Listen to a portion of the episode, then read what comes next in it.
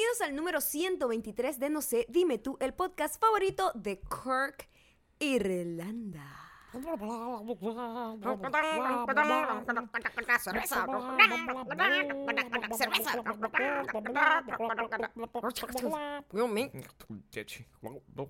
En donde además dicen one, two, ¿Ah? three. Dicen three en vez de three. Tri como, Los como irlandeses. el árbol. Lo dicen como, como, Como el árbol, árbol. como el y yo me acuerdo que eh, en, en el gimnasio donde yo estaba, había una chica irlandesa De y me decía, decía. decía algo, no sé qué, three, eh, decía, decía, no, mentira, decía, tree, tree, you have to do the tree. Y yo, Ujú. ¿qué, qué tiene que ver un árbol aquí con esto de hacer ejercicio? Y era que estaba diciendo three, pero los irlandeses dicen tree, tree, ¿No- no como, como árbol. como que te pusieron un espejo eh, frente a tu rostro y te diste cuenta de lo, Lo terrible no lo complicado que es entender acentos. que es entender, escucharte a ti cada vez que tú hablas, o escucharme a mí, que es el que cometo esos No, todos los acentos comunes. tienen como una caída distinta que uno no entiende lo Claro. que está diciendo, Sí, pero bueno, me pero- imagino que ya Nati, Nati. Natalie E.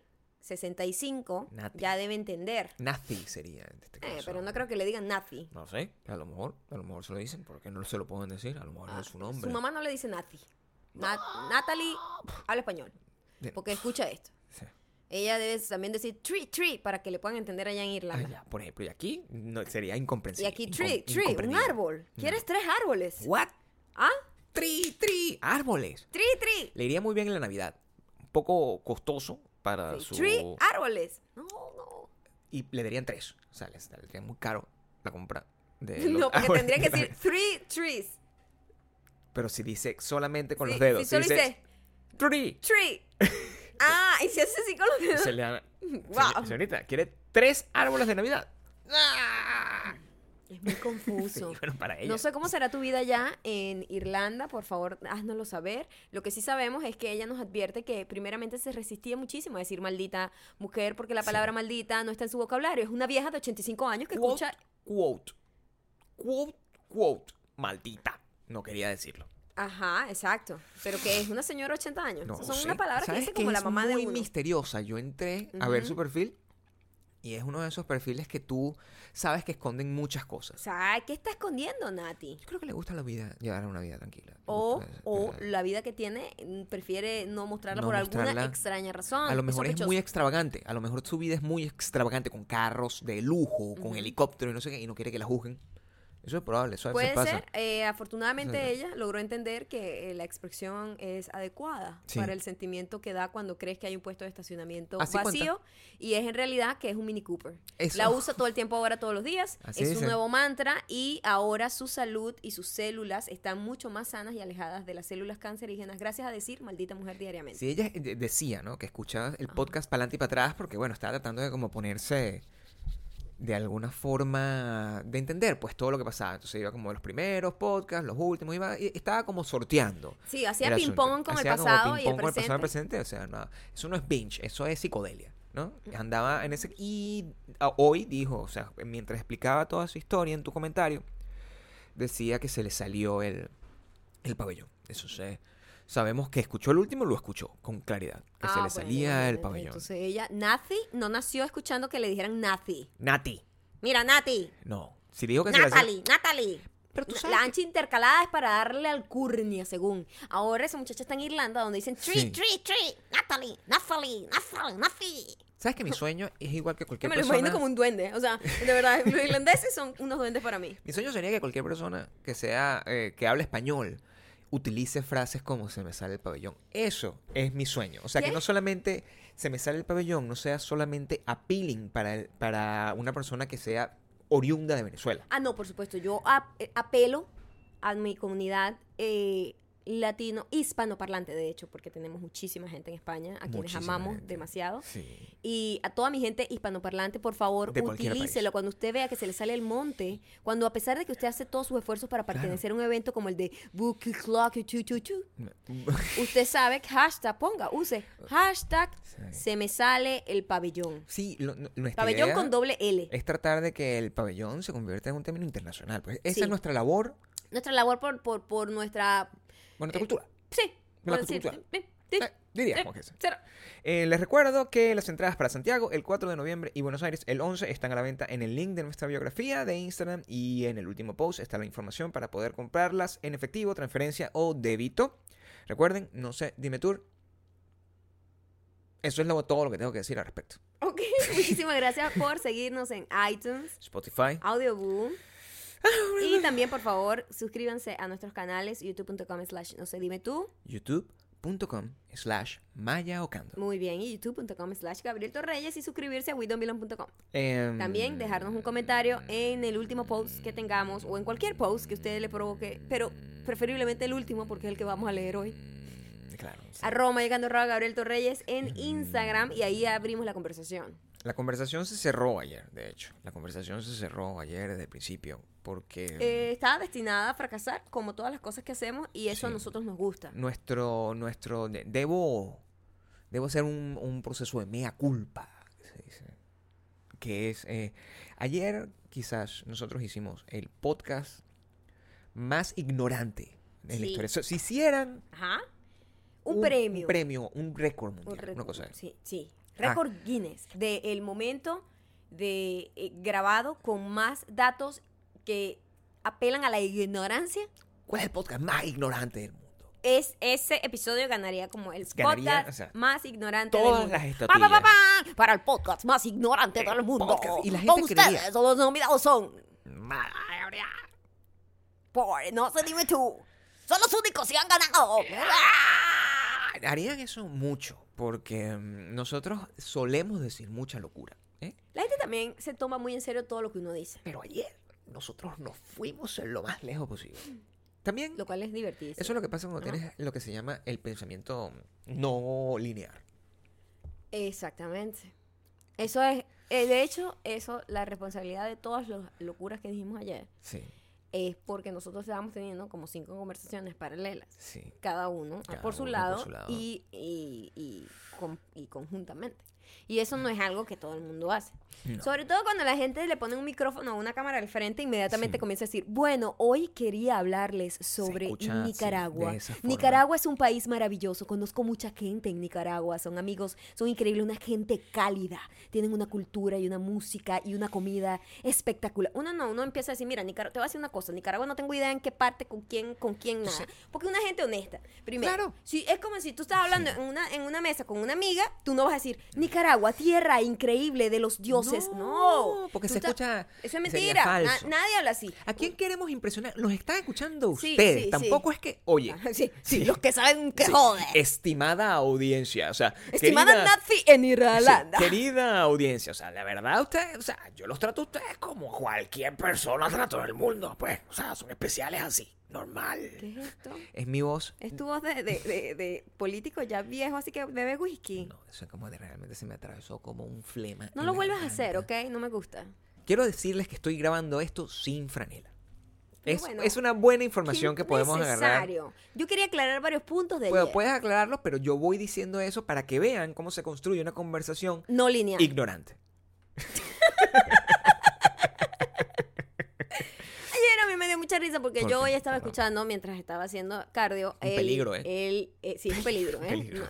Usted a, a su propia a su propio riesgo. Sí, ¿eh? nosotros no queremos Escuchar decirles eso. Porque es como- peligroso. es como manejar en medicina. pues. Sí, Es un- eso es no recomendado. decisión. No recomendado. O sea, yo no se lo O sea, estoy diciendo. Bueno, bueno, sí. O sea, si usted está corriendo o algo, pero cuando estás en una máquina es peligroso. De hecho, quiero hacer que este podcast lo escuchen más en el carro. Eso es una cosa a la que quiero llegar. Somos más saludables que beber en el carro.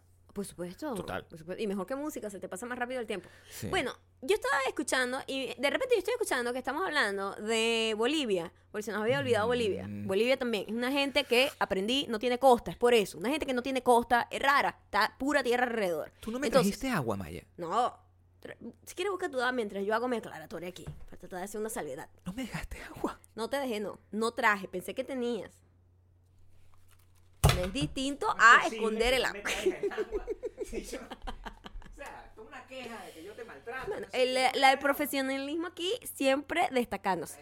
Y yo estábamos hablando de Ecuador, porque Ecuador sí sé que está como pegadito a nosotros, y de hecho mencioné que eh, pertenecía a la Gran Colombia y que además tenía una bandera muy parecida a la de Colombia y a la de nosotros, porque pertenecíamos todos como a la misma, eh, pues era como, éramos como un país. Entonces, eh, Te estoy escuchando. o sea, te estoy escuchando. Sigue en tu argumento. no, no éramos un país. Está bien. No te Éramos estoy una región, pues, No te no sé. sientas juzgada por no darme la Siento cuando te lo que pedí. voy a decir más datos ignorantes mientras Es aclaro mi ignorancia. Seguro. Estoy segura. Controla tu Y ignorancia. cuando fuimos a decir Bolivia, yo dije, yo iba a decir Ecuador, Yo de ya había hecho. dicho Ecuador, de hecho, ya estamos claros. Sí, yo no sé ya ni cómo pasaron las cosas, te voy a decir, ya es un blur para mí. Mm. No, Pero yo dije algo como que eh, Bolivia tenía una bandera parecida a la nuestra porque parecía a la Gran Colombia. Ninguna de esas dos cosas son ciertas porque yo estaba en mi mente todavía imaginando a Ecuador. Bolivia no formó, vamos a aclarar, no formó parte de la Gran Colombia. Ahora no Maya. quiero agarrar y decir esa Pero increíble... Déjalo ir, déjalo fluir. ¿Quién sabe si tú creas un hecho y de tanto repetir ese hecho se convierte en una realidad? Que es lo importante. Bolivia no, ¿sabes qué creo que fue? Escúchame, porque esto yo creo que esto va a revelar algo importante en tu mente. No, mira, ni Perú ni. Bolivia. Ni Bolivia. Hashtag Bolivia. Ese es el nuevo Bolivia. nombre. Y suena así como, como una, ¿sabes qué? Bolivia, suena como, como, Como un una dulce medicina, de uva. o una No, medicina de esta que- Come boluva. Boluvia, Boluvia, sabe rico, Sabe rico y tiene un chicle adentro. Ah, Boluvia. Yo creo que podría. No, Perú y Bolivia no lo lograron. ¡Bolivia no existe! Bolivia. Bolivia no existe. Ay, que ya Perú y Bolivia no lo lograron, mi amor. No entraron a la Gran Colombia, no pasó, no pasaron el, el, el, el- existe.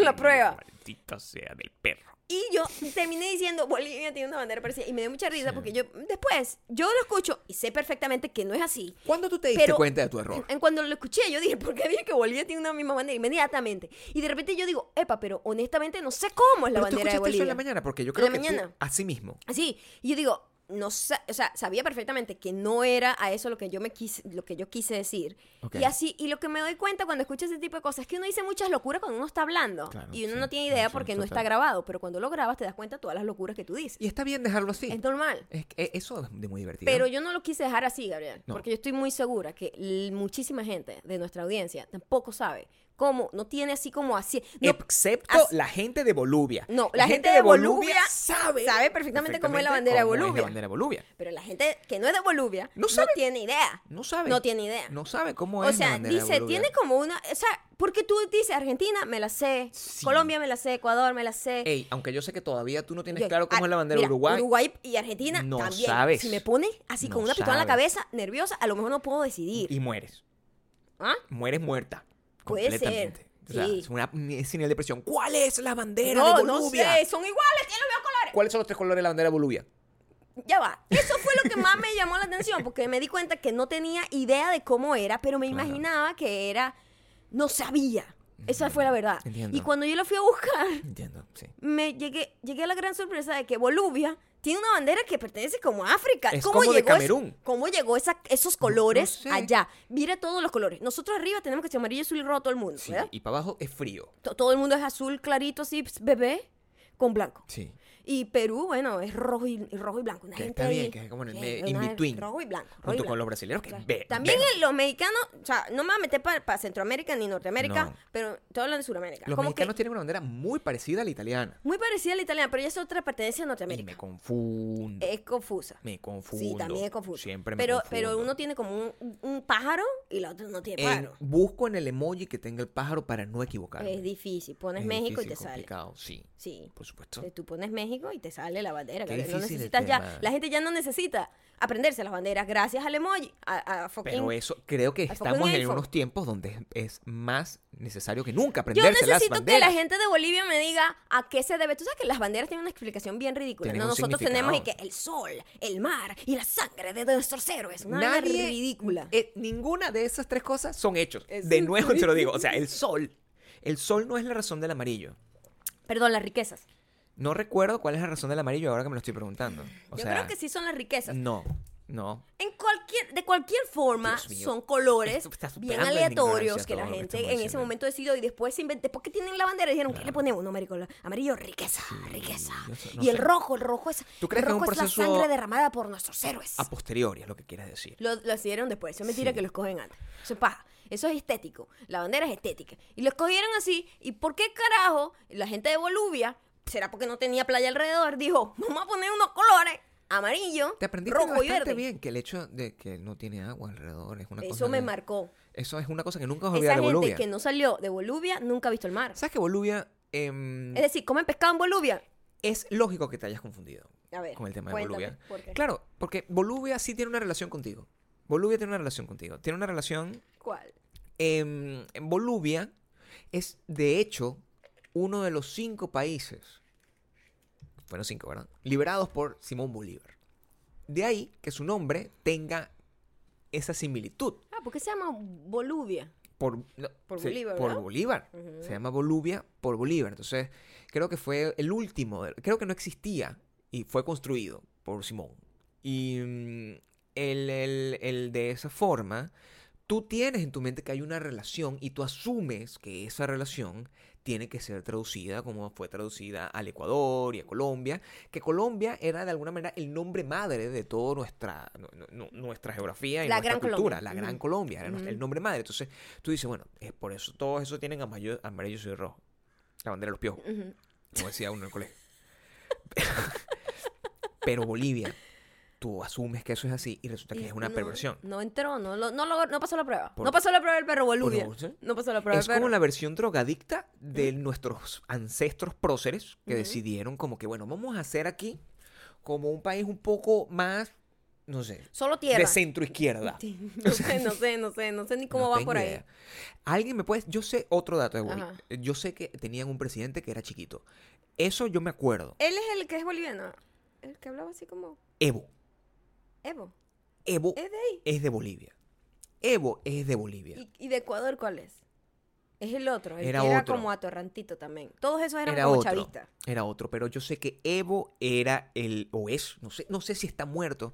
¿Alguien sabe de Evo? Porque es cuando, el escúchame, cuando se murió el de nosotros, Como que se acabaron todas esas otras como que personas, todos ¿verdad? esos carajos dejaron de estar de moda. O sea, como que todos esos bichos en general, todo ese montón de corruptos. Eran como, un, eran como un grupito de esos de YouTube. que Es tienen así, el, es el- Tem Team, Team Ten, el Team Ten. Team Chávez. Una Team cosa Chávez. Team Chávez. Literal. Era como un grupo que existía y Que sobrevivía. chupó toda la plata toda de la Venezuela. Todo ese peo, eh, eh, robó a sus países, los dejó todo en la mierda y toda la cosa, y después de, de repente desaparecen, dejaron de ser como importantes. Ujú. Yo asumo que eso es lo que... Y nosotros seguimos con la peste bubónica Claro, ya. pues. Em, eh, no, no así, Por cierto, algo que también aprendí a mi gente de Nicaragua, que no sabíamos nada. Nada. Ellos están también un poquito en la mierdita como nosotros, con ¿Por qué? un fucking gobierno dictatorial, con un, un régimen horrendo allá. Que por cierto, sí había visto yo unas noticias de un montón de desastres idénticos, o sea, el modus operandi idéntico del gobierno y, de la Chávez, vaina militar. Claro, es una escuela. un escuela, de influencer, la escuela del, del, del, del- del influencer político. La, la escuela de la izquierda eh, sudamericana. Muchas equivocaciones hubo, yo, eh, o sea, pero en algunos casos me di cuenta que hasta uno cuando habla sin pensar, hasta la pega, porque el- surgió la duda de glicemia y glucemia. Y tú me hiciste saber qué, que, la, Bueno, que es según lo mismo. tiene como las... eh, yo te voy a decir algo. Sí. Yo te voy a decir algo. Eh, yo estoy buscando. Pues yo dije... ah, me sonaban los dos. ¿Querías calcular cuántas locuras dijimos durante el episodio? Quería calcular cuántas locuras habíamos dicho que decimos siempre muchas, pero digo, eso está, me quedó como el... Yo no te escuché. ¿Tú dijiste en qué momento dijiste glicemia? Que Yo no te escuché. expliqué completamente lo que era la, Pues no hipo- la existe. hipoglucemia. No la hipoglucemia glucemia sí existe. Eso fue lo que dije. ¿Verdad? Eso fue lo que dijiste. Eso fue lo que dije. ¿Y por qué la gente dijo glicemia? ¿Será que dijiste algo así como Boluvia? En algún momento dijiste. no. No, ¿verdad? No, no. O sea, que las que están equivocadas son este par Tú de, de, dijiste, de- de mira, guacharacas que glucemia, hablando de mí. gl- Dícese la presencia de glucosa en la sangre. Eso fue lo medida que de yo la dije. cantidad de glucosa presente en la sangre. Eso fue lo ¿Tú, que yo di- dije. tú dijiste glucemia? Puedo decir en este podcast que sí. Yo te No escuché decir estoy seguro. Puede, lo que yo digo es que a lo mejor sonó en pronunciación uno a veces dice errores como Boluvia. No. A lo mejor dijiste No, ¿qué, qué? glicemia en algún momento Cuando digas y después dijiste glucemia. uno a veces, por favor, colócate tú dentro de ese grupo. Gabriel, y tú has dentro dicho de esa cada unidad. barrabasada aquí, No, de por ejemplo, verdad. yo dije, en, en- en la gente estaba tratando de capturar el tema de cuando dije el sentido arácnido del perro y la gente considera que eso era como un error y yo me estaba refiriendo a una metáfora. Está diciendo que el sentido arácnido del perro es referente a una película, es Spider-Man.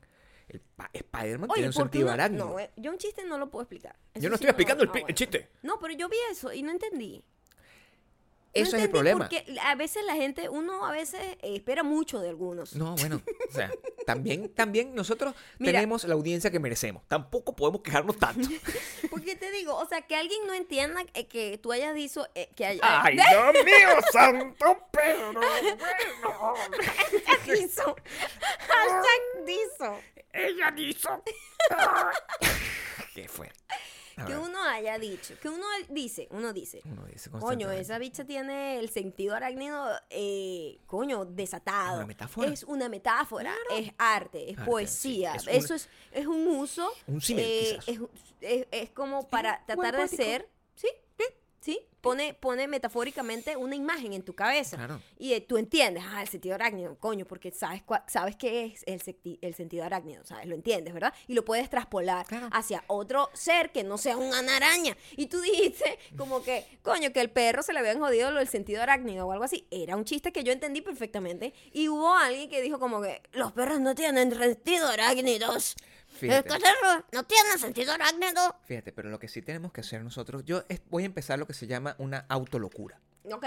Eso es, eh, mira, eh, me voy a inspirar en Nixon. El presidente Nixon de los Estados Unidos, durante un momento, él sintió que la estaba cagando tanto. Ay, que se fue y se empezó a cagarla más. Él empezó a grabarse a sí mismo Ok. para tratar de descubrir las cosas que él mismo podría estar haciendo para traicionar a la patria.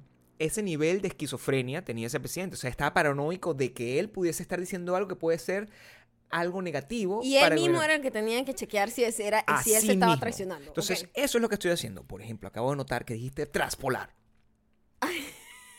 acabo de notar que dijiste traspolar. Y traspolar no existe. Traspolar no existe. Vamos a empezar a buscar todas las Es lo palabras. que yo creo que podemos hacer, porque nosotros agarramos y hablamos constantemente como si supiéramos que es lo que yo estaba tratando de explicar ayer. Y no hay posibilidades. Pero nunca has usado la palabra traspolar. Yo no, yo uso extrapolar. Pero pensé que traspolar pudiese existir y siempre doy el beneficio de la duda. O sea, yo te estoy escuchando a ti, yo siempre te escucho a ti como si tú supieras de lo que estás hablando. ¿Tú entiendes? Sí, es que nos entendimos, ¿verdad? Cuando dije traspolar. Existe la palabra transpolar, que tiene una S. Pero creo que trans... ¿Qué? que tiene una S intercalada, pues transpolar. Una N, Maya. S, trans. Porque. ya me di cuenta. Ok. Acabo de darme cuenta.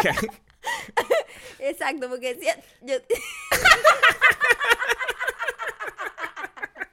Ven, esto es normal. La- es gente hablando. Claro, imagínate No. que nosotros controláramos eso. No podemos. Se perdería la razón. Tal, literal, la Y además, como, ¿sabes qué es lo este que show. pasa también? Que Claro. nosotros somos tan tercos los dos. Sí. Que coño, cuando alguien te dice, no, así está mal. y Estabas tú, tratando "Sí, de negarme. sí", Que en tu no, y cara. Está bien. Pero me, me tomó un segundo para darme cuenta que No, estaba y diciendo. eso siempre pasa. con cualquier tipo de Igual cosa. transpolar no tiene nada que ver. Pero Transpolar sí, suena a Metafóricamente sí puede ser, porque Claro. dice que es el dicho de un recorrido o de una trayectoria. Puede ser, o sea, tú pasas una cosa a otra cosa. Mira, Puede ser transpolar. lo que tú quieras quise decir y como tú lo quieras decir, me parece que es válido, Maya. O sea, yo no tampoco, repito, yo no le tengo que estar dando explicaciones a esta gente que me está escuchando. Esto es lo máximo que yo voy a llegar a tener esta audiencia. Es la que es, ella nos tiene que querer como quieren a su comida, como quieren a, a- a- al- ¿sabes? A su mamá. Es, es así. Tienen que aceptarnos como somos y Epa, nosotros también está la a palabra trascolar. Con C. Trascolar, literal, es colar a través de algo La gente se ha vuelto o en pasar exceso... desde un lado a otro de un monte u otro sitio. Bueno, eso, tú has trascolado muchísimo desde el monte donde tú has venido. Soy Y una trascoladora total. Eres una trascoladora. Sí, de primera. ¿Sabes que la gente eh, se, se ha vuelto como burda de piqui con el tema del internet? Bien la- ridícula porque claro, tienen Google. a Esto- tratar hacer de- esta búsqueda es muy fácil. Así yo sé Sí. todo. Dime, pregúntame cualquier cosa que yo lo sé No, todo. por supuesto. O sea, es como un concurso, es un concurso que ya, ya está ganado y no está ganado por Es ti. un concurso de la velocidad Sí. de internet que tengas. No puede ser. Bueno, normalmente entonces debería ganar gente que vive en Estados Unidos, porque te aseguro que en Bolivia no tienen la velocidad de internet que tenemos nosotros. En Bolivia, que no existe. Cuidado, no es que estoy ofendiendo directamente a un país que sí existe. Bolivia es un país que acabamos de Bolivia inventar. lo acabamos de inventar. Por favor. O sea, ¿qué es esto? ¿En qué, en, qué- en qué mundo, en qué dictadura estamos viviendo nosotros? Yo no sé, la dictadura digital es terrible. Sí, no puede ser. La gente se ha vuelto y no, no se limita a disfrutar el viaje. Nosotros eh, estamos en una cruzada de que ustedes escuchen todo lo que estamos diciendo y se rían constantemente cuando noten que Maya tarda tres o cuatro minutos entendiendo que la N era la palabra, la letra que estaba extra. Que yo no había Dentro de la palabra. pronunciado. Entonces, eso, si Maya no se equivocara, ustedes no tuviesen comedia. No. Nosotros necesitamos ese tipo de cosas para, para, para funcionar. Y a veces la vida a nosotros nos llena de ese tipo de cosas. La vida, el subconsciente, lo que venga. En el caso de la vida, por ejemplo. A nosotros hoy, saliendo del estacionamiento del gimnasio, nos encontramos con un detalle que puede pasar desapercibido para la gente normal. Para la gente normal que no está pendiente de buscar eh, detalles. Detalles en la En las matriz. cosas, en la claro. matriz, porque bueno. Pero mira, fíjate, había el, eh, estaban pintando la pared del estacionamiento, Ujú. que es un hecho que tú puedes considerar que es normal. Parece a Sí. leguas. Desde un punto de vista tú dices, parecer. no está pasando nada sospechoso. Sí, ahí están haciendo mantenimiento. Había un señor, igual que Mauro, era probablemente Primo de Mauro. igualito a Mauro, de hecho, Primo de podría Mauro. decir, primo de Mauro. Y Maya nota un detalle Un detalle que me dejó. en, estas, en estos en tiempos, un- además, de en- terror. En, un, en una tapa, como dicen. En- en una tapita. en una tapita. La tapita del tacón del zapato. Yo así como que, entiendo. ah, Nunca, ok. ¿qué? ¿Qué es la tapita del tapón del zapato? ¿Qué? Nunca había entendido que esa es la razón de eso. En la tapa, en la tapita. Yo siempre creí que era en una tapa como que en esta. O sea, en- tú te imaginas una persona montada en una tapita de una botella de agua. Sin poderse mover. Me refería a eso. Nunca pensé que era una tapita de un tacón. No, tapita de Primero, tacón. no entiendo el concepto de la tapita. Coño, que te vas para atrás y te quedas como que el- ese tacón es lo único que te contacta con el piso. ¿Qué coño es la tapita dentro del concepto del zapato? Hay, un, hay una tapita. ¿Qué es, ¿Qué es eso? La verdad no sé, ahora que tratas de profundizar, Es- tengo que entra- si tú tratar de tratas, entender lo si que tú quiero tratas saber. de expandir y sacarle, a- a- mira, como que con una Tiene que haber alguna lógica. una lupita, ver cada uno de los detalles de los dichos y las expresiones, Sí. no vamos a llegar nunca a nada. Bueno, hay que tratar de, de me, crear me esa- quedé de una tapa, de una tapa, de un tacón. ¿Qué? Mira, Gabriel, los tacones de las mujeres Ok. tienen en la, en la última parte del tacón, el tacón, tiene como una tapita hecha como de goma. Que esa tapita, antes las mujeres, cuando teníamos una moda que no se hacía cada dos semanas, no, no había fast fashion, esa tapita, usted su zapato le duraba porque era de cuero, entonces esa tapita se llevaba al zapatero, cámbiame las tapitas, por favor, la tapita que está justo debajo en el talón, en esa tapita. Entonces cuando uno dice, me quedé de una tapa, es porque como que me, Como me que, caí una para la- atrás. como que una de las tapas se fue y entonces Me quedas he como de- caído, Gabriel, me he desbalanceado. caído. Estoy desbalanceada y solamente tengo ese tacón y ahí estoy casi a punto de caer al piso. Tenemos dos pies. Pero, Gabriel, si te caes, uno ya está en el aire. Mira, ¿no has escuchado la expresión? Como, tom- como condorito. Exactamente. Plop. Claro. Plop es como la identificación visual de me quedé en una tapa. No, jamás había entendido eso, porque no sabía que existía la tapa dentro. o sea, Ajá. y es la ausencia que tengo yo del tacón. Exacto. Nunca Los hombres ¿no? también le ponían a los zapatos de vestir la tapa, o sea, como la suela, le cambiaban también el tacón. No creo que sea una tapita, though, porque- Las tapitas es distinto porque las tapitas sí se gastan muy rápido. Claro. Ujú. Eh, ¿y ¿Qué te hizo quedarte de esa forma? No sé ya que estaba hablando. Del Mauro. el Algo primo, importante. El primo de El Mauro. primo de Mauro, lo veo, digo, está pintando, todo bien, vuelvo a ver y veo al señor que tiene en su mano un rodillo del grosor de un lápiz y del tamaño de un lápiz. Un rodillo Un lápiz. rodillo lápiz. Un Y- rodillo y no estoy hablando de que el tipo estaba haciendo un trabajo de. Ni estamos de hablando de, que él era muy grande. pero de era- o sea, detalle. de que era una persona gigante y, y un rodillo tamaño normal le quedaba como si fuera un lápiz. No. No es un gigante. No, era una persona normal, Mauro. más, más para lo pequeño, Sí.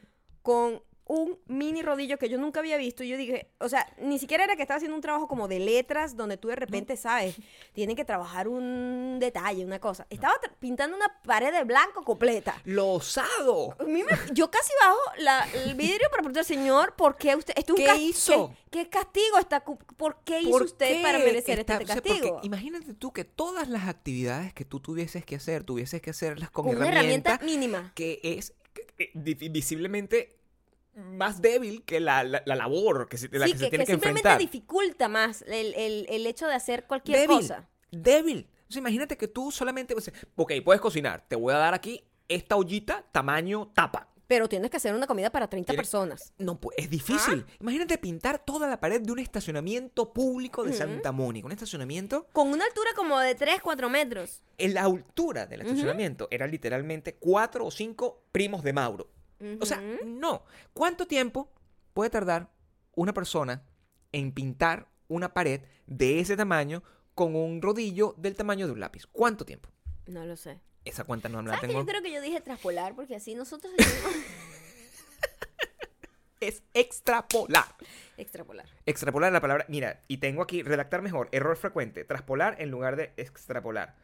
Em, la forma correcta, según la Real Academia de la Lengua Española, es extrapolar. Es aplicar a un ámbito determinado conclusiones obte- obtenidas en, En otro. otro. Exactamente. Eso fue Eso lo que quise decir.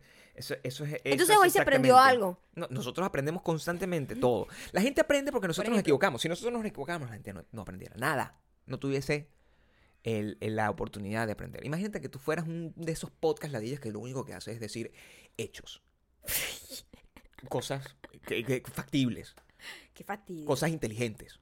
Qué fastidio. O sea, ¿quién quiere escuchar esa? O sea, o sea, qué bloque. léete un libro. Ve a la O sea, universidad. ve, sé una mejor persona. No puedes agarrar. Esto es para escuchar a otra persona equivocándose. Exacto.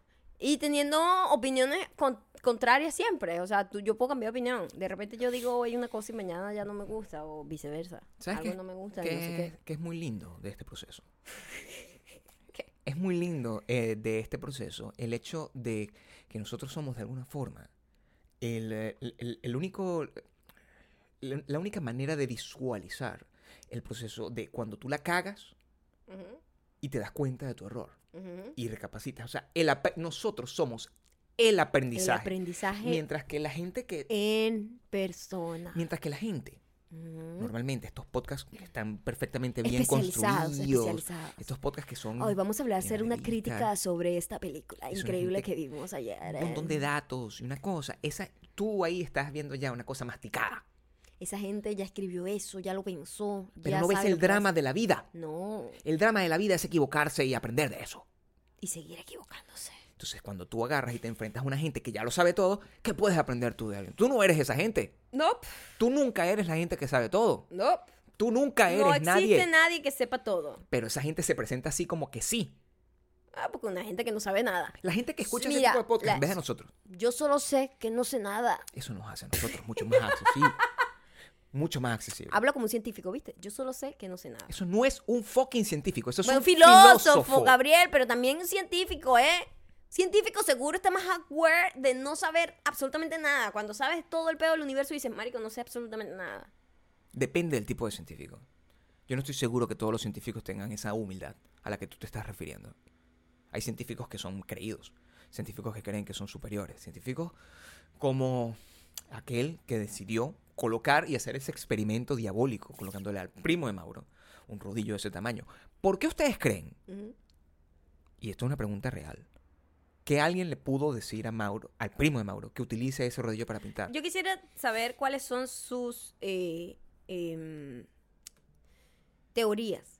Porque alguien tiene que darme una explicación. No me dio tiempo, no pude, no pude bajar el vidrio y preguntarle. Porque alguien estaba preguntándole y a lo mejor le estaba preguntando lo mismo. ¿eh? Sí. A lo mejor alguien dijo, señor, porque Era usted muy está pintando-?" curioso. Era muy raro. Era muy curioso. ¿Cuál sería la teoría de ustedes del, del rodillo tamaño lápiz? O sea, Situaciones como esa me ponen a pensar en, en que muy probablemente, y es una sensación que todas las personas que son esquizofrénicas o drogadictas han sentido en algún momento, que es la imposibilidad de discernir si tú estás en una, viviendo una realidad o estás atrapado en un sueño, que es una de las más grandes em, diatribas de la historia de la humanidad. Cuando tú realmente no sabes si lo que estás viviendo es real o no. Maya y yo, a lo largo de las últimas semanas, hemos estado eh, conversando activamente sobre los sueños, especialmente sobre los estado- sueños de Maya. Es que he estado soñando, yo tenía tiempo que no soñaba, o por lo menos no recordaba los sueños, pues porque a lo mejor sí sueño, pero no me acuerdo al despertar. Pero últimamente me he tenido unos sueños bien psicodélicos y el de ayer fue más una pesadilla. Más que sueño loco o raro, fue una pesadilla y tenía mucho tiempo que no tenía ese tipo de pesadilla. Cuando yo vivía en mi país tenía ese tipo de pesadilla constantemente porque es normal, Claro. en un país muy inseguro, donde sueñas que te van a matar, que te van a secuestrar, que te van, le van, van a matar a alguien que tú quieres todo el tiempo. O sea, yo Es tenía normal, esas claro. pesadillas todo el tiempo, sobre todo después de pasar episodios postraumáticos, pues que de repente te dejan con ese choque. Pero yo tenía años que no soñaba nada de ese tipo. Eh, y ayer sueño, eh, un sueño así, donde Gabriel se iba a lanzar de héroe de repente. contra un delincuente. Eso es tan lógico como el Obviamente del tamaño el del lugar del sueño era mi país, no sé qué estábamos haciendo ahí, buscando una mala hora. Y el tipo eh, intenta como dispararnos, Gabriel se mete y Gabriel es un héroe y tal, mata al tipo, pero después el Gabriel decide, hasta en mis sueños, tienes unas decisiones estúpidas, Gabriel. Si, si te pones a pensar, si te pones a pensar profundamente, a psicoanalizar esto, porque normalmente tú hubieses hecho ese acto heroico, heroico y tú dices, Vaya. yo te voy a salvar, pa, pa, pa, mata a todo malandro, vámonos, mm, tú eres mi damisela. Y hubiese terminado como una historia medio traumática, pero digo, wow, Sí. Gabriel me rescató. Sí. Pero en este caso tú ah, dijiste. No yo me voy- ves así. No, no, No. Tú hiciste eso por tu error. subconsciente no ve esas Por cosas. error. Claro. Y tú de repente, voy a dejarle el arma por allá porque yo no quiero cargar esa Claro. Y yo, Gabriel, pero ¿cómo vas a ir para allá? Estábamos en un lugar súper peligroso. Bueno, que todos saben esas zonas peligrosas que hay en nuestros países. Sí. Y entonces yo, Gabriel, no te metas por allá. Y Gabriel se metió y había como otros tipos, empezó como a conversar y yo, ay, aquí fue. Bueno, y Gabriel Estaba conversando con una gente. Conversando no, Gabriel. Los tipos, epa, para, quieto. O sea, no conversando de que, oye, ¿cómo está, gran Ve- señor? veamos un momento. Yo me deshice de un criminal primero. Sí. O sea, me deshice de un criminal con, así con... Quien con- era obviamente primo de los otros que te encontraron por Eso allá. es lo que pasó. O sea, fue con pericia. Claro. Con pericia yo... ¡ah! Y después decidí No caminar hubo en esa pericia, dirección. era un, Un f- el, el popular forcejeo. forcejeo. Y yo, después de hacer ese acto, no quedé temblando en el piso llorando como una niña. No, Sino en- que seguí caminando. No, tú dijiste, voy a botar esto porque no quiero cargar esto. Y yo, pero por Dios, ya que estamos ¡La aquí, pistola! mantente con la pistola en mano. No quiero esta pistola conmigo. Sí, y te fuiste por otro lado y me dejaste sola. Al lado del tipo que todavía estaba vivo, pero ensangrentado. Y yo, o sea, este hecho saca un cuchillo que me mata. Claro, y yo, eso son las cosas que uno queda con el trauma eh, de haber vivido en un país tan estresante como ese. Mm. Y este, se, Gabriel se desapareció. Se desapareció. Y entonces pasaban como horas y yo estaba buscando por todos lados y me daba risa porque yo llegaba a plazas y cosas así y me encontraba así sentado que si mi sobrino en la plaza. O sea, un aire que no tenía ningún tipo de sentido. Y mi sobrino así como con Estamos la... con- hablando de, de- de su- nuestro el sobrino, el que recién que- descubrió el Duxamor. Sí, y además rodeado como de varias tipas. Ah, Convertido totalmente en una Adonis. ese detalle no lo sabía. No, Estaba así como no convertido en un tipo así como, ajá, así, como No de sabía. colegio, pues normal. Las tipas así encima de él. y Muchacho tal. normal en su plena explosión de hormonas. Sí, pues. sí, así Normal. me lo imagino. Sí. Y yo, no, que Gabriel desapareció, no lo encuentro. Ay, no, entonces, bueno, se unió como a la búsqueda. Y después me encuentro a mi otro hermano. Entonces, de repente, cuando llego con mi hermana y que, bueno, aquí hay por lo menos un taxi, una vaina, como una línea de taxi que es un poco más segura. Y de repente en la camioneta donde sale un tipo como con una escopeta como a matarnos. No, y yo me despierto. ¿Dónde estoy yo? Tú, es, tú estás muerto ya, Gabriel. Yo estoy buscando el teléfono de Mimi porque no lo tengo para avisarle que tú desapareciste. No puede ser. Te lo juro. Ya yo estaba buscando, ya yo me, yo me quería ir de ahí. Yo no sé qué hacía ahí, no sé qué hacían mis hermanos ahí tampoco. ¿Qué hacía mi sobrino ahí? Esa gente no vive ahí, pero todos estábamos ahí. Tú de todo esto, Ajá. eh, ¿tú buscaste lo que significa o lo dejaste ahí como, como el, bueno, es simplemente un, Ay, un- un proceso de detesto- mí? Detesto los significados de los sueños y usted, si es una hippie come flor que viene aquí a psicoanalizarme, por favor, don't. ¿Ok? No lo haga. Don't. No lo haga. Maya es una persona que tiene unos Lo sueños detesto. de bastante Son- variedad. Son una variedad loca. Yo puedo soñar un día una vaina que dicen, eh, la felicidad está en la puerta de tu casa. Claro. El éxito ya te está iluminando. Por eso te-. Y al día siguiente sueño otra vaina y que, todo mal. Alguien morirá en tu familia. Todo Verga, no. Por favor, no traten de psicoanalizarme un carajo No, porque mis no, sueños no tienen no lo haga. sentido. Los sueños de nadie deberían tener sentido, ¿eh? De nadie. Pero sea, bueno, la gente se quiere creer ese Pero ¿sabes qué difícil es tratar de psicoanalizar a alguien por una... un- o sea, están tratando de convertir una cosa que se supone que es parte de la psique de un individuo y como convertirlo en una cosa genérica. Eso es una de las cosas más Muy horrendas Claro. Es como lo que tiene el internet. es lo mismo. Eso no puede tener sentido. No es genérico. ¿Cómo tú puedes agarrar y tratar de entender? O sea, si, mira, si tú tienes un sueño donde, donde tú estás eh, desnudo en mitad de un cuarto, con un montón de gente viéndote. ¿por qué todo el mundo asume que eso significa algo específico cuando puede ser... si- o sea, ¿Qué pasa si yo soy un, así, un exhibicionista? Eso puede ser para mí la gloria. No tiene que Eh, no sentirse de lo otra mismo, forma. Claro, si una gente sueña que está en la en una en una plaza de París así corriendo entre las palomas, re- re- dándole pan y dice que es el sueño ideal, para mí es una pesadilla. Por ejemplo, Exacto, una o sea, paloma. ¿cómo se supone? La gente que va, a esta- la gente que hace estas páginas, la gente que hace estas Las páginas, detesto. que hace, que, que- que Yo igual las busco solo para divertirme con las teorías eh, absurdas que me dan. Ustedes han visto las páginas que tratan sobre el significado de los sueños. ¿Por qué todas tienen fondo como marrón claro? No, y como letras verdes del color que tú odias y una y una fuente que no es normal. Porque sino- todo es como color es, papiro. Es como una fu- papiro, exacto. Porque todo es como color Todo es papiro. papiro, las letras son como doradas o verdes Sí. Y son- tienen una gran carga de marrón con oro. y como con cosas que brillan alrededor. Y mo- y como, como unos GIF de así como de las- los inicios de internet que están a su alrededor. Porque además que son, son como unos páginas cupidos. que parecieran estar abandonadas de hace 50 años y realmente son Tienen del de tráfico. Sí. Sí, normalmente. ¿Por qué? ¿Quién se mete ahí? Eso No yo creo que no rueda en un celular. O sea, si o hay páginas que, que- que no ruedan por lo viejas que son, así como hay páginas que no ruedan porque son muy avanzadas para el celular que tienes. En este caso, esa página yo creo que jamás llegaría a funcionar.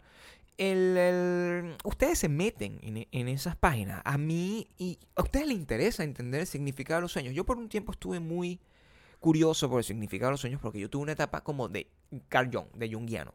Y yo simplemente agarraba y trataba de buscar el significado de las cosas en, en, en cualquier eh, evento, por más interesante o no interesante que sea. Entonces yo, por ejemplo, tenía una, un sueño y yo me trataba, trataba de, sacar la, el- el- la metáfora o la, la- y una interpretación de eso, pero la sacaba yo mismo tratando de entenderme yo a mí mismo. Y me metí en esas páginas por un momento. Después simplemente dejé de hacerlo, porque me parece que es una pérdida insospechada de tiempo. Esa Tú gente... sí has perdido tiempo de tu vida, vale. No, pero es que es lo único que me hace a mí aprender cosas. Porque si, si, imagínate que no tuviese ese nivel de curiosidad. Imagínate que yo no fuera de esa forma. Imagínate que no hiciera Tengo preguntas. agua en la boca, por favor, no me hagas reír de tu estupidez. Imagínate que no sé qué. Yo te estoy imaginando llevando el arma, buscando una mala hora otra vez después que habías hecho un acto heroico. Así es como, te recuerdo, así es como mi psiques dice, en realidad Gabriel actuaría de esta manera. Ni siquiera eso es lo más delicado. Porque lo más delicado fue que estamos hablando de que son alrededor de las tres y media, cuatro de la mañana. Y yo eh, siento una cosa que es completamente eh, unlikely que pase. Yo estoy eh, y de repente siento un beso. Un beso, pero un beso que tenía una textura distinta al beso que ustedes imaginan aberrados sexuales. Era un beso de ternura. Un beso de ternura como con un abrazo. Una cosa cálida. Una cosa cálida, como llena de un montón de sentimientos. Los labios no tenían baba, no había lengua. Era amor puro y cariño. Lo que a mí me aterró, porque yo... ¿Qué es esto? ¿Qué ¿Quién pasa? entró en esta casa? O sea, yo me sentí atacado La maldita mujer ha entrado a la porque casa. no sabía quién era esta persona que me estaba... Yo estaba dormido. Dormido que en mis propias pesadillas que nunca recuerdo cuando despierto. Tú no recuerdas tu pesadilla, tú casi no me cuentas tus sueños. No, porque mi amor, yo ya no tengo sueños. Yo perdí todos mis sueños cuando me mudé a esta ciudad. Yo tenía mucho tiempo sin soñar, ¿oíste? No, mucho, yo perdí mucho, todo. mucho tiempo. Yo en esta ciudad solo tengo problemas. Yo no tengo sueños. Y mm, el- e- esa sensación que me dio ver, o sea, sentí, me hubiese gustado que durara más. Me hubiese gustado que eso fuera.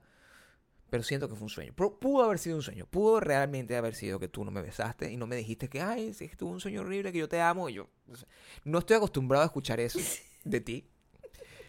Menos a las 4 de la mañana. Entonces, por eso siento que puedo estar soñando y que esa es la única razón posible para el rodillito. Porque de otra forma, ¿cómo?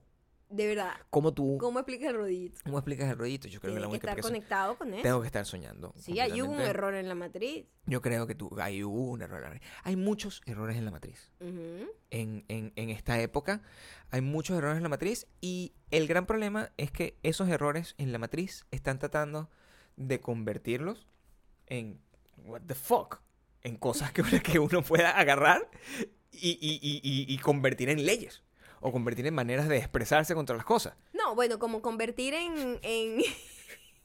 ¿Qué pasa? Convertir en lo, Despiértate. en lo obligado, en lo obligado, como en, en el deber ser. Hoy me llamó la atención muchísimo una entrevista que le hicieron a Rachel Bloom, se llama ella. Ella, ella es la actriz de Ex-Girlfriend, ¿verdad? Crazy ex Crazy Ex-Girlfriend. Ajá. Ella le hicieron una entrevista para Allure, la revista Allure.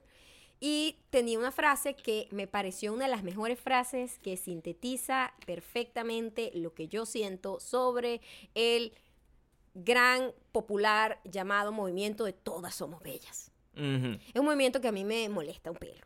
O sea, me hace ruido, siempre me hizo ruido ¿Por qué? Y me resistía y después, bueno, eh, ok, porque, o sea, esas son las cosas que yo siento que se está empezando a perder con los pensamientos tan radicales de un lado y del otro. Ya nadie quiere escuchar a la otra persona, ya nadie quiere tratar de, oh, coño, sí, ver el punto de vista y tratar de entender la razón dentro del argumento del otro y tratar como de negociar y tratar de buscar un punto medio. No existe. Ahorita es, yo pienso esto, tú piensas transfóbico, homofóbico, no sé qué, fóbico, fóbico, misógino. Ah, Wait, vamos a tratar de entendernos un poquito, ¿no? Es lo que yo digo. Eh, y ella dijo una frase buenísima que les voy a traducir aquí, que dice, se nos ha dicho a todas las mujeres que somos hermosas, pero ¿por qué esa es la conversación? ¿Por qué hablar sobre que somos bellas es algo, un, un tema importante?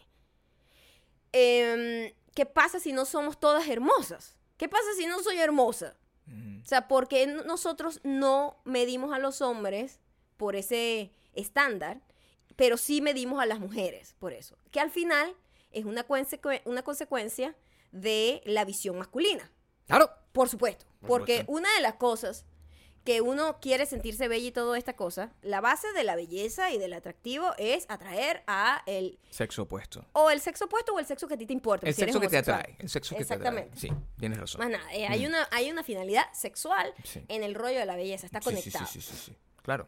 Y Esa la cosa razón, se confunde, se confunde mucho Claro. con el, con el rollo de no, pero es que todos tienen, todos tienen la diversidad y, y todos tenemos cabida y no sé qué, pero, o sea, ¿por qué es tan importante para ti que te digan que eres bonita? Es Eh, una cosa que me llama la atención porque los hombres no se detienen porque son feos. O sea, ay, yo no logré las cosas porque ¿De me verdad? dijeron que era feo cuando era pequeño. de verdad. Esa vaina no tengo- funciona así. No mira, uno. eh, eh, eh, yo creo que eso es algo que ah, por eso a mí se me hace tan complejo. En, entender todo este esta cosa de que todas somos bellas, no sé qué. Por eso lo siento tan desconectado a mi realidad y tan desconectado de, de las cosas que yo considero normales. Porque desde donde yo lo veo, que soy un troglodita, yo lo que veo es como que es un grupo de apoyo para como para, para tratar de, de- de sentirse bien a, como de lugar sin necesidad de que estén diciendo algún tipo de realidad. Pero ¿por qué te tienes que sentir bien en base a, la, A a un concepto de belleza establecido Yo por no- otra gente? Yo no, lo, yo no lo puedo entender, porque cuando yo me paro en las mañanas. Yo no me miro en el espejo, yo digo, oye, soy horrendo. Eso yo lo sé desde que nací. O sea, desde que tuve conciencia, yo me miré en el espejo y yo dije, verga, pana, No salí tan agraciado, coño, ¿ah? yo no estoy Al nivel o sea, de Thor. no estoy ahí. O sea, Chris Hemsworth se pone al lado mío y yo, o sea, coño, voy a salir perdiendo si hubiese una competencia de ese estilo. Te vas más hacia la familia de Mauro que hacia ¿Entiendes? Chris, claro. Y ni siquiera, ni siquiera, Mauro Tiene está mejor que yo, ¿entiendes? O sea, Claro. eso está clarísimo. Y cuando yo veo lo poco que eso me importa para poder hacer todas las cosas que yo quiero hacer, me sorprende que eso sea una cosa que sea tan, importante. Y eso está grabado en el cerebro femenino por eh, lo- el establecimiento masculino de que tienes que ser bella. Sí. O sea, ¿por qué tienes que ser bella? Esa palabra, tienes que ser bella. I'm beautiful, you're beautiful. We all are beautiful. Eso You're es- not. Es bullshit. No todas somos bellas, no importa. Hay niveles de belleza también. Estamos hablando de la belleza hay, física. Hay, hay una gente que, que- que cumple con unos estándares de belleza como clásicos, Claro. clásicos, que cuando uno dice clásico y estándar es porque la mayoría de la gente se pone de acuerdo y dice, "Ujú, es Mm, bonita, claro. ¿verdad? Y no todo el mundo le tiene que parecer bonita tampoco. No. Yo veo gente bellísima que todo el mundo cree que es bellísima y yo digo, ah, a mí no me gusta mucho. Y la gente que de repente no es, no es encontrada muy atractiva por otros, yo digo, ah, yo sí, tiene lo suyo, a mí me gusta. Por supuesto. O sea, es, es burda de subjetivo, pero si nos vamos al macro, como, a, como al- al- al- a lo que todo el mundo puede llegar a concebir, como que, sí, sí, bueno, sí, este, este tipo, Chris Vaina, es bonito, es guapo. No, pues. totalmente. Es, Este, hermoso, el hombre más bello del mundo. Eh, es guapo y- Sí. y, y de repente Evo Morales no es guapo. Al lado de él. A lo mejor Evo Morales no es guapo para esa... eh, para- Es más, ni siquiera lo voy a poner así en diferencia. No. Lo voy a poner Chris y le pones al lado A a, mí, ponme a mí Luis. C.K. Coño, tú sabes que Luis C.K. Mm. no es más guapo que Chris, ¿cómo es que es su apellido? Hemsworth. Hemsworth, Hermoso. que vamos a.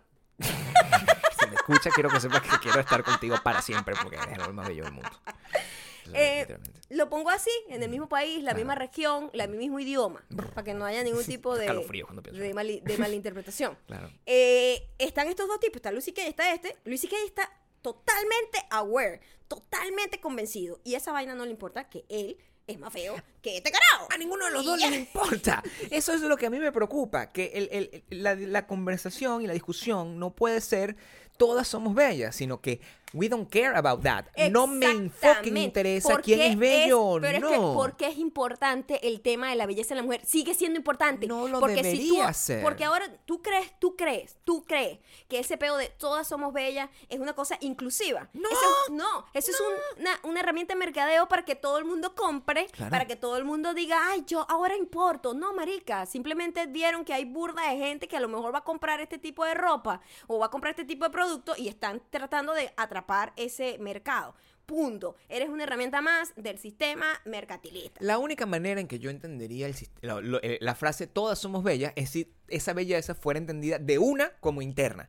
Es el único momento donde todo esa eh, la búsqueda de belleza debería ser una búsqueda de la belleza interior, que es la única belleza De ser un- una mejor persona. que que- que- que- que trasciende Claro. de unos estándares preestablecidos para vender cosas. Es lo, lo único, o para conquistar al sexo opuesto. O sea, si tú eres, por eso no- lo estábamos haciendo la, la Ah, comparación. No el sexo opuesto nada más. Maldita sea, se- me, me confundo. Se me hace difícil porque yo soy un ignorante Sé del siglo pasado. Gabriel, sé inclusivo. No puedo seguir siendo así de esa manera porque yo soy un poco más. O sea, en- entienden, bear with me. Yo soy un señor mayor y todavía se me hace difícil, pero voy aprendiendo. Eso es lo importante, que voy aprendiendo.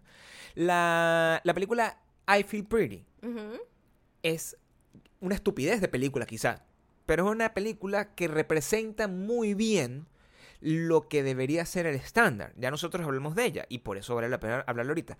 La manera como eh, el personaje de. ¿Cómo es que se llama esta mujer? Amy Schumer. El personaje de Amy Schumer logró soportar. El, el- se co- conquistar, logró conquistar a todo, el mundo. Fue no cuando. solamente eh, eh, como sexualmente, No, conquistar el negocio, en- el mundo del negocio. O sea, trajo la prosperidad, trajo el éxito, trajo Fue todo. cuando dejó de pensar en la belleza Como un factor determinante. como un factor determinante. Empezó a pensar como un tipo. Es literalmente, yo creo que puedo decirlo. Y lo voy a decir con toda la furia que esto puede generar en la gente. Empezó a pensar como un tipo porque empezó, empezó a mierda todo. Estoy echando vaina, me divierto, estoy sudada, no importa, no importa, no me importa absolutamente nada. Me importa sentirme bien con lo que yo soy. Si el, el, mientras tanto tenías el personaje de Emily Ratatouille Que es como el epítome de la belleza de Instagram. Y ella, me siento insegura y no sé qué. Fuck. ¿Qué hombre que yo conozca se siente... Mira, todos mis amigos son horrendos. Todos mis amigos son horrendos. Ninguno de nosotros estamos, marico, mira, o sea, de verdad tú estás, o sea, estás más, más, tienes que cu- cuidarte un poco, te ves un poco feito. Nadie me dice eso, o sea, nadie me para hola a mí, a nada, o sea, nosotros somos una gente horrenda y somos felices porque no nos importa, no es un criterio, no es lo que nos hace exacto, alcanzar exacto, las cosas que nosotros deseamos. Y si tener. usted, el peo está en que eh, la gente, a las mujeres, le ha importado toda la vida porque eso es lo que ha sido.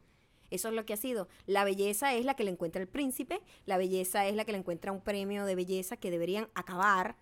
Deberían acabar con los premios de belleza a esta altura. Me parece la vaina más misógina del mundo determinar que una gente gane un premio porque es bonita. No. Si estamos hablando de que la belleza de todas son bellas, de que no sé qué, acaben con esa mierda. Eso es un concepto muy retrógrado, donde la mujer es como una carne que exhiben, taca, taca, taca, tac, y, y a- le hacen una pregunta semi inteligente, la caga e igual gana. Entonces, marico, what the fuck? Yo estoy a El favor. problema está en que sigue siendo una óptica muy masculina, el rollo de tratar de ser bonitas. ¿Y qué importa, marico? O sea, ¿por qué nos tenemos que convencer de que somos bonitas? Eso no es un factor determinante para nada en la vida. O sea, usted puede hacer lo que usted le dé la puta gana, como usted sea, con los defectos que usted tenga, que usted considere que sean defectos o que usted considere que sean virtudes. Eso no debería ser importante. ¿Para qué coño de la puta madre tú quieres ser bonita si puedes ser más bien empresar una empresaria?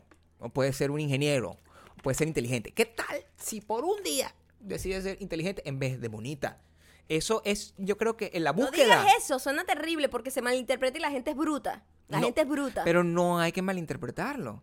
No hay que La interpretarlo. aspiración ¿Por debería qué ser. que aspirar a ser la bonita? aspiración debería ser ser súper exitosa, independiente, eh, autosuficiente y una mejor persona, tratar de crecer humanamente, tratar de tener un- mejores relaciones con las personas que nos rodean, etcétera, etcétera. Tú naces con unos ADN que determina más o menos que la, ma- la mayoría de la gente te considere más guapa o menos guapa. Who fucking cares? El problema está en que sea un tema tan importante para la mujer y cero importante para el hombre. Si, si- nos siguen ganando en ese campo. Entonces, marica, ya, drop it. O sea, ¿qué importa? Dejen el huevo de todas somos bellas porque es una ladilla. Es, Si es todos- Como, es como ponernos a hablar de maquillaje nada más. Es así de ridículo. Si todos fuéramos ciegos, ¿de qué te sirve que fueras bonita? ¿De qué te sirve decirte a ti mismo que eres bonita o no si nadie te puede ver? Esa es la mentalidad que yo creo que hay que eh, internalizar. No vale la pena. ¿Sabes que en qué yo estoy, estoy de acuerdo? Yo estoy de acuerdo con el grupo de mujeres que crean sus propias compañías, que contratan a otras mujeres. No contraten hombres de mierda, los- nosotros no servimos para nada, contraten solamente mujeres. Tienen que tomar el control de la conversación por ese lado. Y yo cada vez que veo que hay estas empresas dirigidas por mujeres y cada vez que yo veo que son grupos donde no caben hombres, eso es lo más rico del mundo, eso es de pinga. Porque esa gente no está tratando de ser bonita, maldita sea.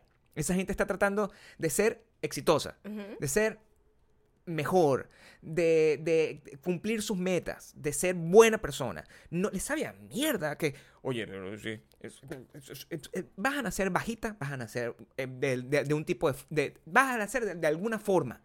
Nadie va a nacer igual. Nadie va a seguir el canon de belleza establecido.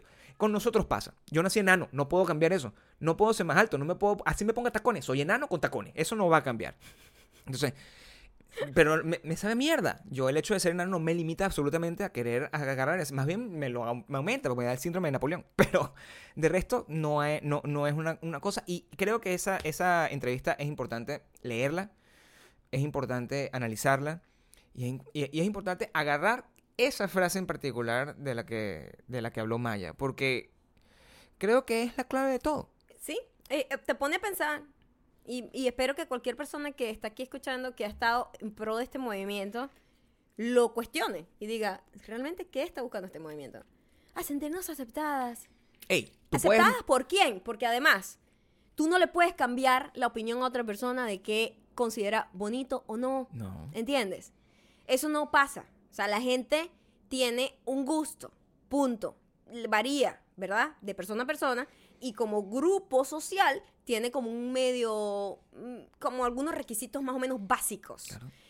Eso no cambia. Eso no cambia. Yo entiendo lo del rollo de la diversidad. Yo entiendo el rollo de que debe estar representado todos los tamaños, colores, eh, de todo tipo de gente que hay, de todo, hombres y mujeres. Pero no puede ser tan importante el tema para la mujer, chamo. Ya, o sea, ya que la dicha, weón. que Es- Es, como, es como, es como unas, es como unas esposas desesperadas que se reúnen a hacer una, una reunión de té y decir, todas somos bellas, sí, sí, eres bella. Pero tú ¿sabes también". por qué? Qué fastidio. Es ladilla por el componente social. Porque todo el mundo tiene derecho a querer sentirse bonito. Es lo que te quiero decir. O sea, yo soy hermoso. Yo digo que soy hermoso. Es una cosa que Por asumo. supuesto, Y yo, ah, bueno, o sea, yo no me voy a vestir como si fuera un, un recogelatas porque a mí me gusta vestirme bien. O sea, me gusta que la ropa me quede bien, me gusta ser delgado, me gusta toda. Me gusta haber trabajado durante meses para agarrar y sacar un six pack. Eso es mi decisión, es personal. No es una cosa que yo estoy haciendo para poder medirme con nadie. O sea, yo no me estoy tratando de medir con fucking Chris Hemsworth. Yo sé que Chris Hemsworth es un poco más popular dentro de algunas muchachas que yo. a mí Dentro me del da- gusto del- de la masa. pero a mí, eh, eh, la decisión de todos esos cambios es mía. Igual que la decisión de una mujer de pararse en la mañana y decir, hoy me quiero maquillar o hoy no me quiero echar maquillaje, tiene que ser una decisión personal. Hoy me quiero vestir bonita porque yo me quiero ver bonita. No porque yo me quiero ser bonita porque eh, para que el señor de allá considere que yo soy más bonita que la otra, que es todo lo que está pasando. O sea, honestamente, yo creo que lo que tienen que hacer, todo el mundo de cualquier sexo, identidad sexual, eh, género, Ya no sé ni qué se dice. de cualquier cosa, por favor, es sentirse bien consigo mismo. Y yo creo que eso es el bottom line. No vas a tratar, no vas a convencer a la sociedad de que te mire como tú quieras que lo diga por más patuca que tú te eches en la cara. Eso no pasa. La decisión es tuya, completamente. Pero, esa ni siquiera es la decisión para mí. La decisión es, dejen de hablar de, de belleza. ¿Qué la Pero la gente puede. O sea, La mujer es más que ser bella. Sí no es. sean, no sigan siendo la fucking víctima de el mensaje de que la mujer solamente tiene que ser un trofeo, que tiene que lucir bien y que tiene que verse bien y que tiene que este, ser hacer esto y además verse bien. ¿Qué la pero si te quieres ver bien, no, no pasa nada. Es, un- es una vaina y- y personal. Claro. Y, y- y te voy a decir, Ratatouille se va a ver más bonita que Amy Schumer, a lo mejor. ¿Me entiendes? Para alguna gente. En para- el- en a, el- a mí en- me gusta. En, ah, en el- en- en- en las masas, en las masas. Va a haber gente más específica que va a considerar que Amy Schumer es más bonita que Ratatouille. Ratatouille le digo yo, ¿cómo que se ve ella? Ratanowski. No sé, Ratatouille. y yo le digo aquí la gente, ¿quién coño es Ratatouille? Sí, pero yo entiendo, yo, yo entiendo lo que es, lo, lo que hay que tratar es de destruir el concepto de belleza como la, la, la única, la- la- el único factor que es importante en, en sobre todo en, en la búsqueda del ideal femenino. Creo que eso es lo que pasa. Hay que incluir otros conceptos dentro de la conversación y tratar de relegar ese a que no, sea el más de- no, importante. debería ser, no debería ser ningún. No debería ser no, importante. No, no debería hablarse de la belleza. En pu- punto, punto, punto, fucking punto. Y ya. No me interesa. Si usted se siente bien con usted, no tiene que estar relacionado con belleza. Eso es lo que te quiero decir. Es un fastidio relacionar una vaina exterior que se va a deteriorar, que se va a volver mierda. Tú no puedes basar tu salud mental en una vaina que es tan. que se te puede ir así. Pero tú puedes ser bella y ser, vieja. Eso no importa. La belleza es una, es una, es una Pero si tú te obsesionas con una sola imagen de ti, Eso es otra cosa. como un concepto de belleza, eso Sí, va a cambiar. Eso es otra cosa. Eso va a cambiar. Eso es lo que no puede o tú te pasar. obsesionas con un concepto de belleza de otra persona, de Emily Sí. Ratatouille, yo no puedo ser Emily Ratatouille. Nunca. Yo soy Emily Ratatouille porque No yo soy pasar. Ocando. Sí. Entonces, Pero Maya Ocando el es problema está en que la gente está haciendo de una vaina banal, externa, como que es lo más importante, casi que el tema más primordial ahorita de... De, de, De la discusión feminista. De la diversidad femenina. Que No la puede diga. No, No puede ser. no. No todos somos bonitos. A menos que tú quieras. Chris es más bonito que Gabriel. Según el mundo. Según yo, tú eres más bonito, mi amor. Eso es lo que importa, ¿no? Vienen las recomendaciones. Sí, por supuesto, viene la recomendación. Viene la recomendaciones. Recomendadores. Me, me alteré mucho. No, por supuesto, estás como sudada y todo. Sí, chico, porque es que me molesta ese tema. También, es- también es bonita. eh, o sea, tú tienes la suerte de ser bonita, pero para alguna gente Yo tú no eres soy su... tú eres O sea, bastante pero... fea. Bueno, exacto, exacto. Sí. Eso depende de quien me vea. Para alguna Hay gente, gente que te ha dicho que eres bonita, horrenda. Para pues. alguna gente seré horrenda. Yo pues. creo que tú. Para otro, X. Y da igual. A mí me- eso nunca me ha detenido. Creo que eso es lo importante. Eso nunca me ha detenido. No te debería detener. Debería detener, nadie debería detenerse porque sea feo. Imagínate tú, todos los hombres que hemos logrado cosas haciendo tan feos como una cosa, chocados, por favor. Y yo soy hermoso. Estamos obsesionados con una serie. Sí, no podemos parar y ya la vamos a acabar prácticamente. No, no puede ser. Ah, pues ya No vamos a terminar la tercera temporada, ¿viste? Le hemos dado duro estos últimos Mira, días. Eh, es un- es un- nosotros sabemos de la existencia de esta serie desde hace bastante tiempo. Desde que salió. De hecho, prácticamente como desde, desde que terminó Breaking Bad, fíjate. Porque cuando terminó Breaking Bad, Aaron Paul dijo, hey, pendientes, que en Netflix van a estrenar esta serie y yo voy a estar involucrado en ella. Y nosotros como que no le prestamos atención. No, mire, yo no, yo no sabía que tenía tanto tiempo esta serie. Yo ya había Sí. visto como cosas, memes, gifs, ah, internet, pues, Mm. de esta serie, pero como de hace un año para acá. Yo creo que yo no, no sabía la existencia de esa serie desde antes. No, yo Siempre sí fue sabía, yo Netflix. sí sabía. Siempre fue Netflix. De hecho, a- Wow. e- es ¿Y la por qué primera... nunca nos salía como recomendación? Eh, porque nosotros no vemos cosas animadas en Netflix. Prácticamente. ¿Entiendes? Nosotros vemos documentales. Una gente que ve documentales no le sale eso. Punto. O sea, la gente que ve Friends todo el día no le sale eso. Le salen otras cosas. Mm, Ok. Eh, por casualidad, nos salió el fin de semana. Y dijimos, ve, vamos a darle una oportunidad a esto. Y bueno, no hemos parado de darle una Es la mejor serie que he visto en O muchísimo es- tiempo. mira, te quiero franela, quiero O todo sea, quiero relacionado todo. con Es demasiado inteligente. Eh, la serie se llama BoJack Ho- Horseman. Horseman, sé. Es un caballo hombre. Es un caballo. Caballo hombre. Es el un hombre caballo, caballo. es un caballo actor de televisión. Que tuvo un éxito en los 90 Y cayó, bueno, en desgracia como normal. Como Ahorita cualquier persona que tiene un un- es una persona que fue famosa en los 90 y ahorita es un, una persona que fue. Y ya eso lo tiene muy atormentado. Es eh, una persona muy atormentada. persona Pero no, es una serie que tiene, es muy psicodélica, muy, muy psicodélica. Si no te gustan las cosas como muy más mm, te va a hacer ruido. Sí. Pero es muy psicodélica, pero es muy inteligente y habla de temas muy profundos, de enfermedades mentales, habla de temas de conflictos, de, de Soledad, de depresión. soledad, de depresión, Sí. de los conflictos de, coño, cuando ya llegas a cierta edad tenías un montón de expectativas que le nos pasa a todos, este, y mm, es muy madura y muy, muy cruda, muy y loca. muy Hollywood, ¿eh? Yo Muy tenía Hollywood. tiempo que no agarraba y encontraba desde episodios quizás. Pero esta serie es tan Hollywood, o sea, tiene muchas, tiene una mezcla de cosas que la hacen muy appealing para, para una persona que haya tenido algún tipo de éxito en la vida y un fracaso constante, ¿no? Em, cuando... Y éxito en cualquier sentido, no, no son necesariamente en esta industria, sino éxito que usted agarró y era, no sé, jugaba fútbol, fútbol o futbolito y ahorita, bueno, ahorita es incapaz de mover una cosa porque engordó y se dedicó a ser papá. Está bien, eso es su decisión.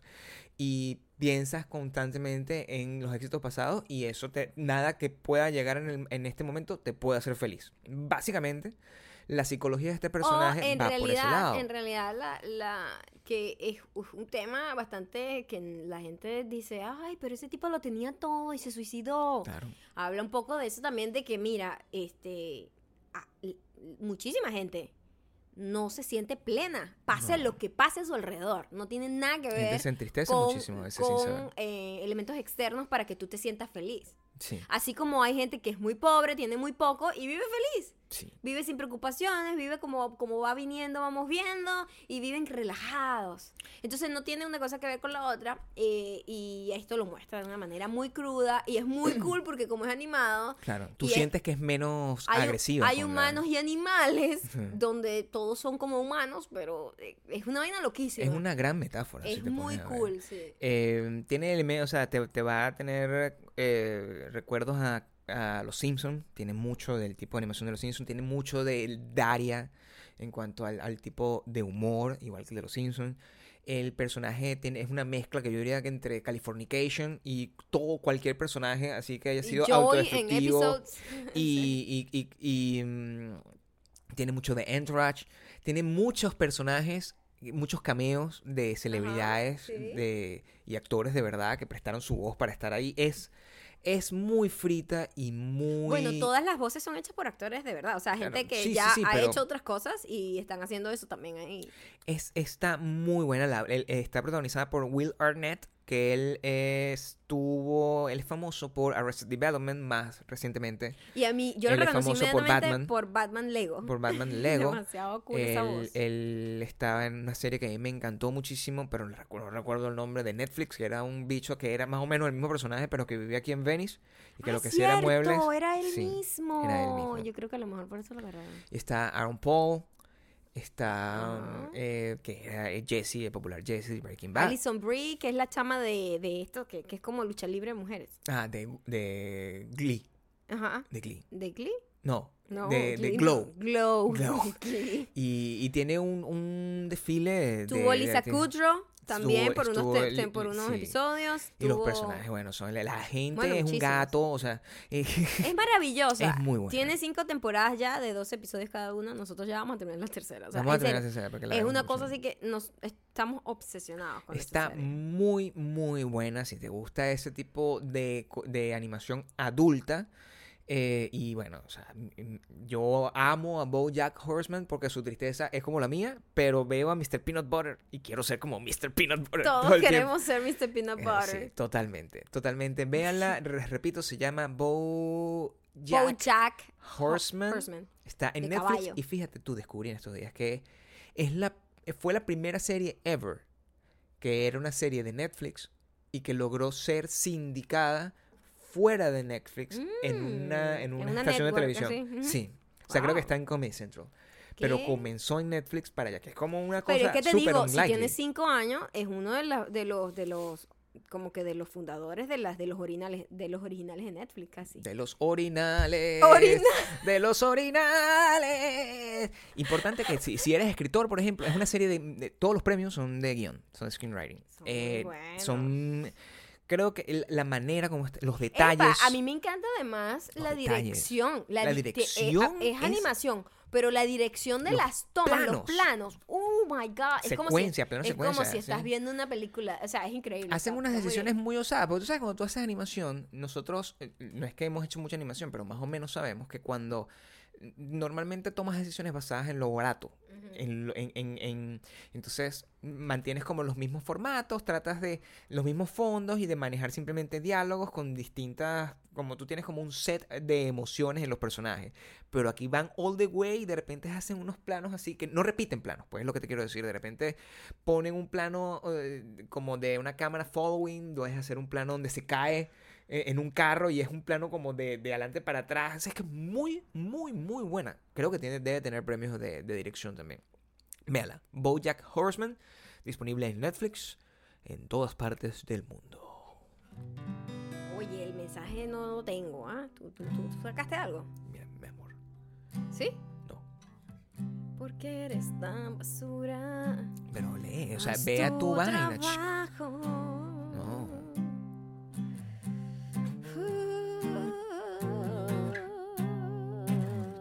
Estoy aquí afinando. Ok, Vamos con este comentario. Hablando de belleza, destaquemos este comentario. Muy bien.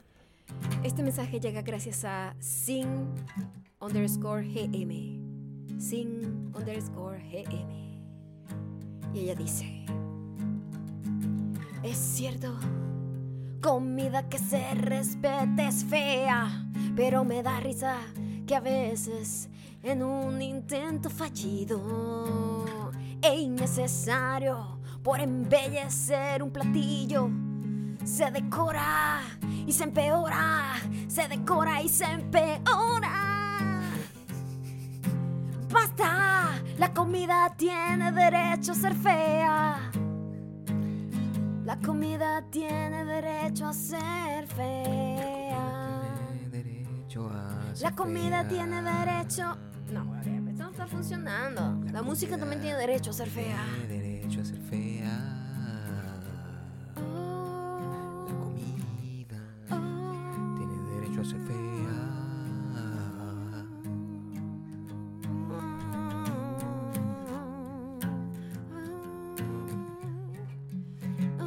A ser fea. Yvette RG15 dice: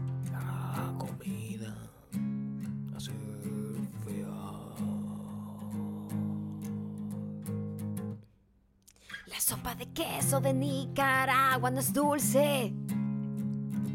Es salada. Es salada, Es salada. No sabía que era salada. Y es algo que se come en Semana Santa.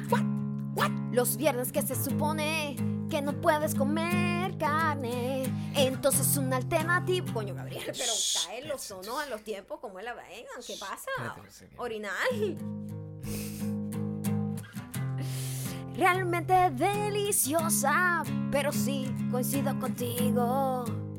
A primera vista no se ve estética. Seguro no se ve estética. Pero seguro te laves los dedos. Seguro te lame los dedos en Semana Santa pensando en Jesucristo.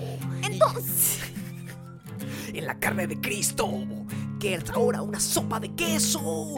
La carne de Cristo es la sopa de queso. sé como la sopa de Nicaragua. Lámete no los importa, dedos. no importa que seas fea. Lámete los Sabes dedos. muy bien, sabes muy bien y, y eres la carne de Cristo. Chúpate a Jesús de tus dedos. No, Chúpate a Jesús de tus dedos. no es muy raro que la gente se come como un pedacito así como de... de, ¿Te de refieres a la hostia? sí, que yo, ¿de qué está hecho eso? ¿De, de Del cuerpo trigo? de Cristo. Amén. Sí, claro, por supuesto. bebé. Está hecho de trigo. Es una oblea, creo. ¿De qué está hecha Es como una mini oblea, pero eso está hecho como de trigo, ¿no? Yo qué voy a o- o saber. de yuca. Según de la carne de Cristo. Del cuerpo de Cristo. Chúpate a Jesús de los dedos. Chúpate a Jesús de los dedos mientras te tomes la sopa de queso. Chúpate a Jesús de los dedos. Mientras te comes la sopa de queso. La sopa de queso. Ok, muchísimas gracias si llegaron hasta acá. No sé cómo aguantaron, pero eh, se los agradezco. Déjenme en, sus en mis comentarios en arroba mayocando arroba Gabriel Torreyes en el último post que Chúpate pongamos. Cualquier, cualquiera, cual- seguro, si te la quieres de saberlo todo, ese es el lugar. Tú vas para allá, primero vas a Google a corregir cualquier cosa locura barrabasada que hemos dicho acá, Chúpate Y lo dejas ahí. De tus dedos. para convertirlo en canción. O nos puedes también contar un poco de Bol-. Chúpate Los dedos. Chúpate a Jesús de tus dedos. Vámonos todos a Bolivia. Boluvia con Jesús. Bolivia. Con Jesús. Bolivia. Boluvia. En Bolivia no hay reggaetón. Solo hay Jesús y sus Bolivia. dedos. Tus dedos Bolivia es de la queso. capital de Bakú. Bolivia es la Imagínate capital de Bakú. Que Jesús sea un montón de queso en tus dedos. Bueno, según la gente dice que Dios está en todo, entonces en esa sopa no estaría también Dios. Coño, ¿en serio que le toca afinación a esa guitarra, marico? En serio, por favor. Ese es Dios volando. Ya te voy a perseguir.